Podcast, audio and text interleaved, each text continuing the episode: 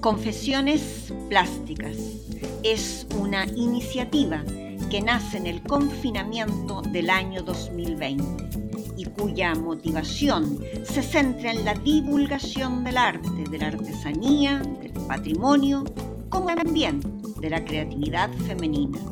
Esta idea se muestra por medio de un formato podcast.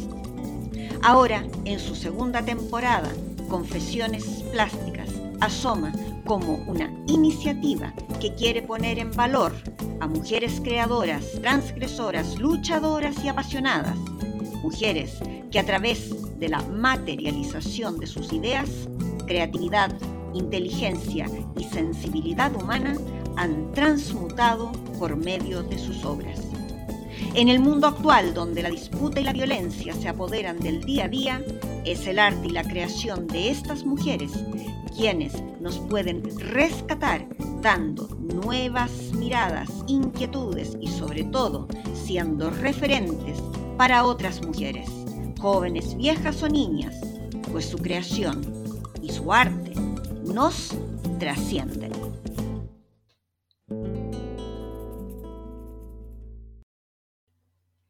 Inés.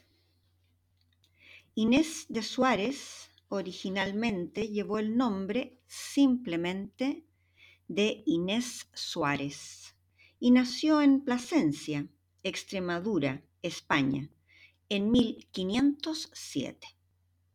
Si uno busca su nombre en Google, saldrá que fue una mujer exploradora, conquistadora y militar. Cuando yo estudié historia de Chile de pequeña, Inés de Suárez solo aparecía como una mujer sanguinaria que había decapitado a siete caciques mapuches en un acto de ira y barbarie. Nos podríamos quedar con ello, sí, pero Inés no se lo merece. Evidentemente, la historia de esta mujer es mucho más interesante, profunda y transgresora que aquella imagen de lámina de álbum, sobre todo si somos conscientes que fue una mujer del siglo XVI. Inés creció en Plasencia junto a su hermana Asunción. Tuvo un abuelo ebanista de rígido proceder y de costumbres severas, con quien la joven Inés, de espíritu libertario, chocaba constantemente. Inés aprendió el oficio de costurera de su madre, también fue experta cocinera y obtuvo conocimientos de enfermería aprendidos en el Hospital de las Monjas de Plasencia. Según apuntan los datos históricos, el carácter de la joven no era muy sociable, era más bien algo solitaria, pero destacaba por ser leal, tenaz, valiente, luchadora y bondadosa. En 1526, teniendo 19 años, Inés se casa con Juan de Málaga, un apuesto, apuestísimo seductor, jugador y joven vividor. Transcurrido un año más o menos de la boda, de Málaga se embarca hacia Panamá en busca de fortuna. La relación de la pareja siguió siendo epistolar por demasiado tiempo. Esto evidentemente inquietó y alertó a la joven esposa. La última vez que Inés recibe una carta de su marido, éste estaba en Venezuela. Por tanto, la inquietud de Inés aumenta y, decidida como era, se lanza en su búsqueda. Luego de pasar por Sevilla y Cádiz, subsistiendo gracias a su oficio, cosiendo y remendando por aquí y por allá. En 1500 37. Después de 10 años de la partida de Juan de Málaga, Inés logra la licencia del rey y se embarca hacia las Indias, a la pesquisa de su marido. Podemos imaginar a una joven mujer de 29, 30 años en ese larguísimo viaje oceánico hacia unas tierras desconocidas y de enfrentamientos bárbaros viaje en medio de un barco en el que solo viajaban dos mujeres, ella y su sobrina Constanza. tiempos rudos, de escasez y mucha avidez de poder, tiempos recios, difíciles para una mujer. Está claro cuánto tuvieron que luchar ambas mujeres para no ser acosadas ni abusadas en aquella áspera travesía. Inés llega a América desembarcando en el Caribe y desde allí viaja hasta Perú. Entonces se entera que su marido había fallecido en la batalla de las Salinas, en una contienda entre los seguidores de Almagro y los de Pizarro. Allí sabe Inés que está sola y que después de aquel duro y larguísimo viaje, quien la iría a abrazar a su llegada sería la viudez. No es difícil percibir su desolación, su sensación de estar perdida en aquel nuevo mundo tan tremendamente hostil. Es allí, en Cusco, donde conoce a Pedro de Valdivia, también extremeño, maestre de campo de Francisco Pizarro, gobernador de Perú. Valdivia estaba casado con doña Marina Ortiz de Gaete, quien le esperaba en España. Tanto los datos históricos como, los datos de la literatura novelada señalan que Inés y Pedro comenzaron a ser amantes en Cusco. Por ello, en 1539, ella marcha junto a él hacia la expedición de Chile. A Inés se le da permiso para viajar como sirvienta doméstica del futuro conquistador. De otra manera, no se le habría permitido realizar aquella travesía. Aquel fue un viaje de infiernos. Pedro tenía los datos aportados por Almagro, el primer conquistador de Chile, quien había llegado hasta aquellas extremas tierras buscando nuevas riquezas hacia el sur del imperio inca. Almagro avanzó durante dos años por un terreno inhóspito, desierto y hostil. Con algunos datos cartográficos proporcionados entonces por Almagro, Pedro inició un viaje que duraría cerca de once meses. Cruzar aquel desierto enloquecía a los hombres y agotaba tanto a españoles como al millar de indios yanaconas, hombres, mujeres y chiquillos que transportaban la carga de la expedición. Tarea dura, tarea ardua, tarea salvaje en un desierto extremo del que nadie tenía experiencia. Inés fue entonces la pieza fundamental de aquella epopeya, pues con sus condiciones y sus varillas fue encontrando agua y mantuvo a la tropa hidratada y viva. Inés fue captando entonces el respeto tanto de españoles como de yanaconas, pues todos sus conocimientos, tanto como costurera, cocinera, enfermera, más la radiestesia misma, la hacían necesaria en todos los frentes.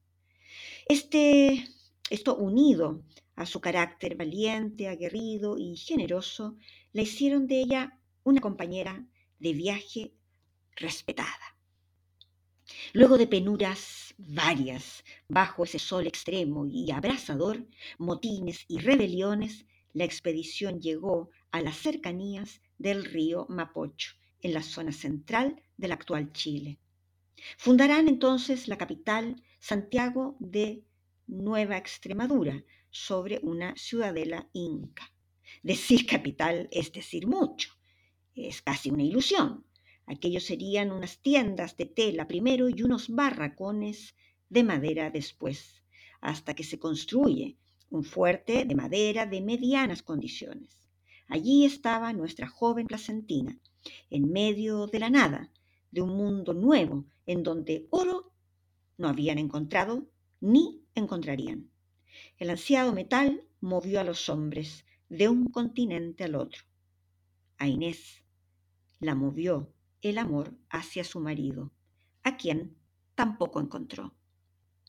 En aquella travesía de locos no se encontró ni lo uno ni lo otro.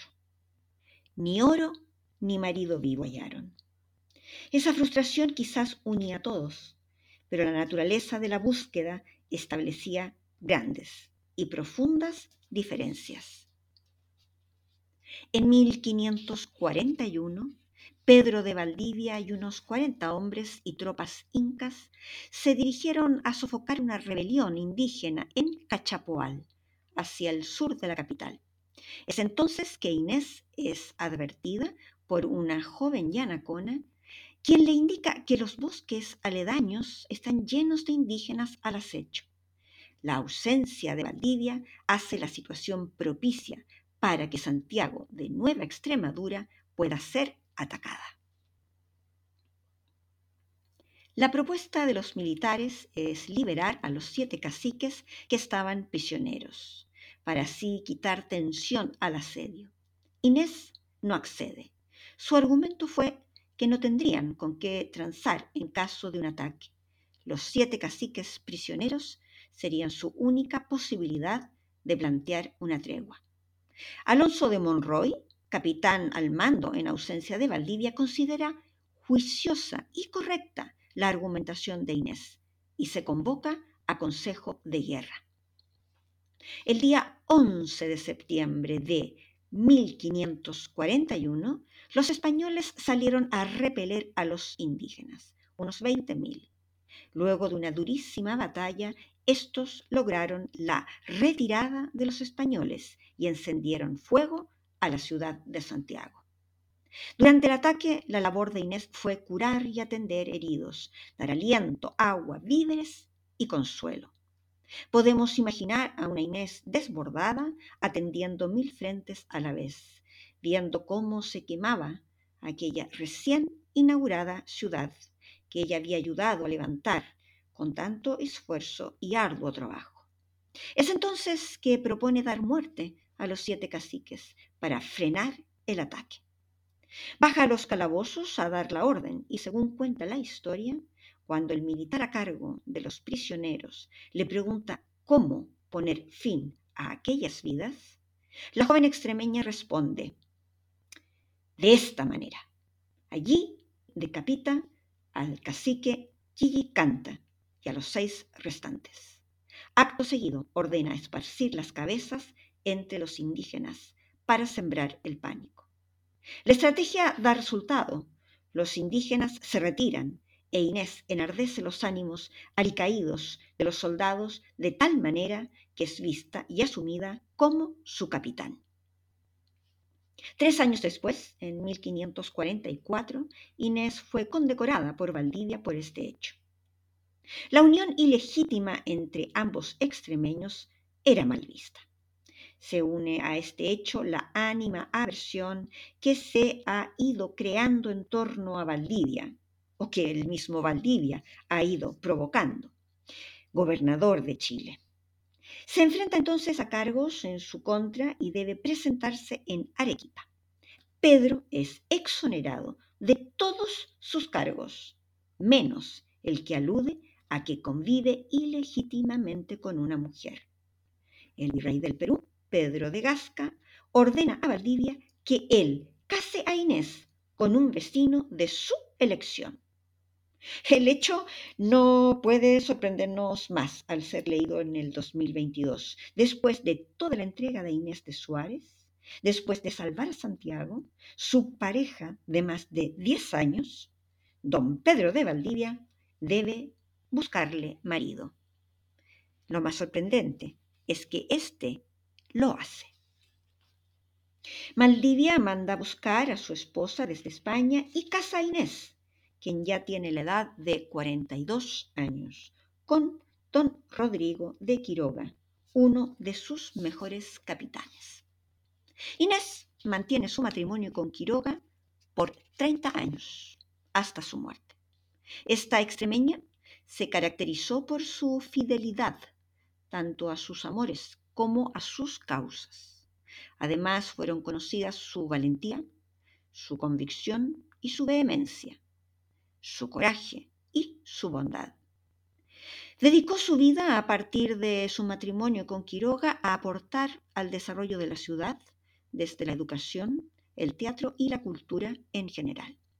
Conocido fue su aporte en la confección de tejidos y prendas de vestir, su conocimiento de cultivos de chacras y hortalizas, su conocimiento de cocina y enfermería.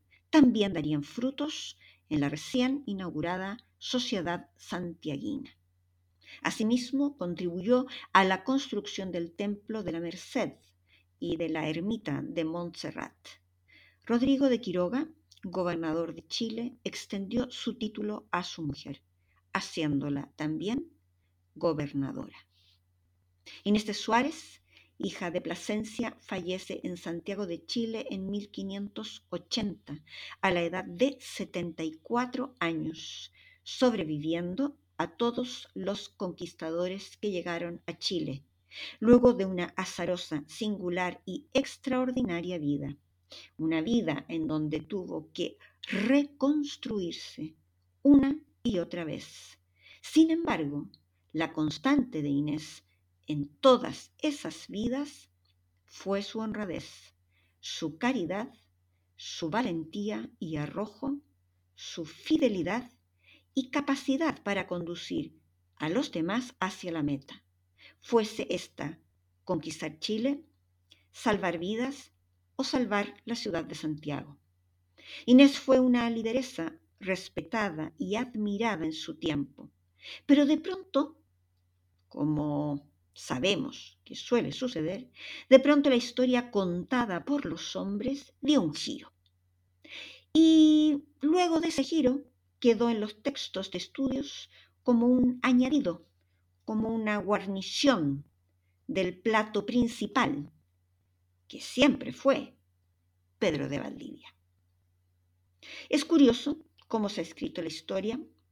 Los hechos acontecidos en el siglo XVI situaron siempre a Pedro de Valdivia como militar y conquistador de Chile y se le dedicaron páginas en libros, enciclopedias. Una ciudad lleva su nombre. También lo hacen institutos, estaciones de metro, eh, calles, eh, barrios, etcétera, etcétera.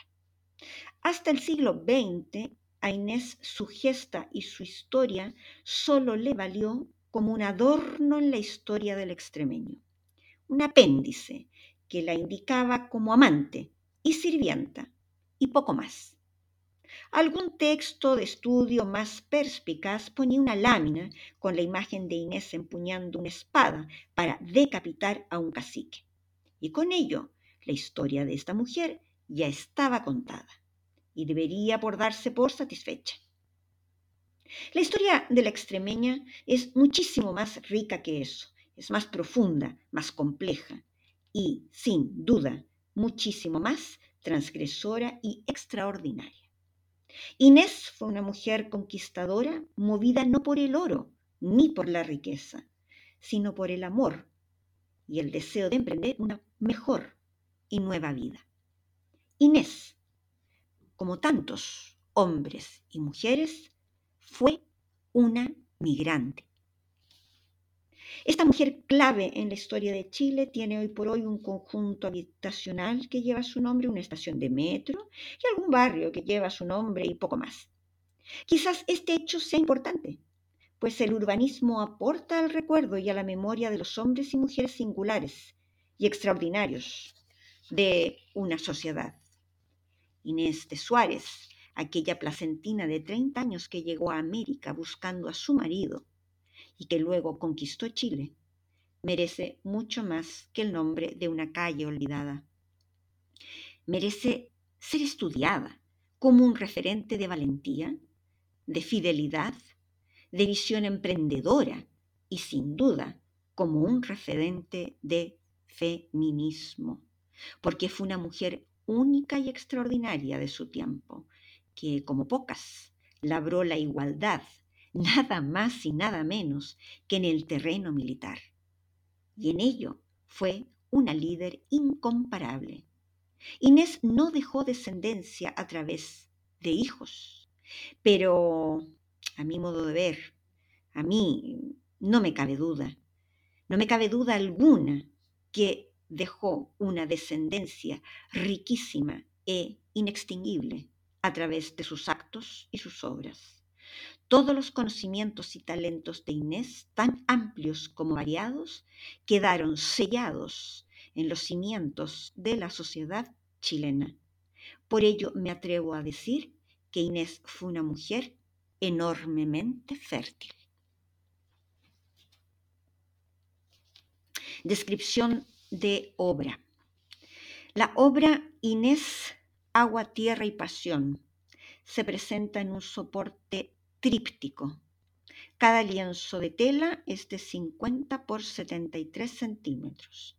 La obra está construida con pintura acrílica, lápiz pastel y pan de oro falso.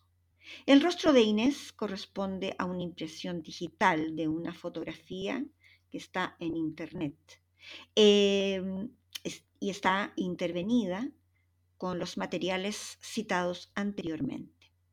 Los elementos principales de esta obra son la mancha, la línea de horizonte, la forma, el color, así como también el ritmo. El soporte está dividido en tres lienzos, lo que nos indica ya un ritmo de tres, el número de la Trinidad, del trinaquio o de la perfección. Cada uno de estos lienzos presenta un momento crucial en la vida de Inés. En el primero asoma ella, con su mirada lejana, mirando un futuro que sueña, pero que no espera. Inés está en Plasencia.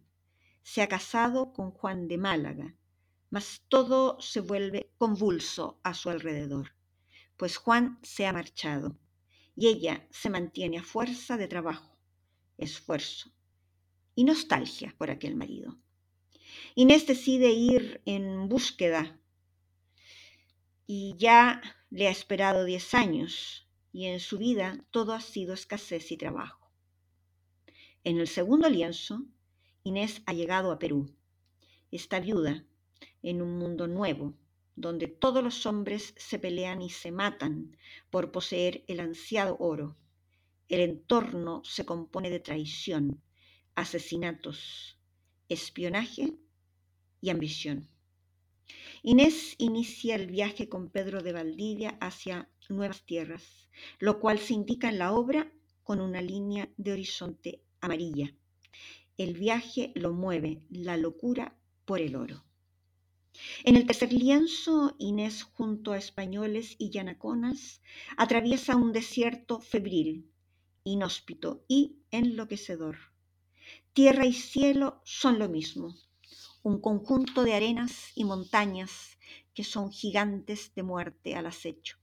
Finalmente esa línea de horizonte amarilla se detiene mas no por encontrar oro, sino porque encontraron, por fin, un valle donde poder dar calma a las almas en delirio y a los cuerpos heridos, atestados de fatigas. En la imagen de Inés, en el primer lienzo, la vemos con un collar de cuentas rojas. Ha perdido cinco cuentas. Ello simboliza la entrega personal y humana de Inés en este viaje fue su vida. En el primer lienzo vemos dos cuentas rojas sueltas. Una representa Extremadura, el continente europeo, y otra representa a su primer amor, Juan de Málaga. En el segundo lienzo nos encontramos otras dos cuentas rojas. Una simboliza Cusco, Perú, el continente americano, marcado además por el pan de oro, la riqueza que tiene Cusco. Y la otra cuenta simboliza a su nuevo amor, Pedro de Valdivia.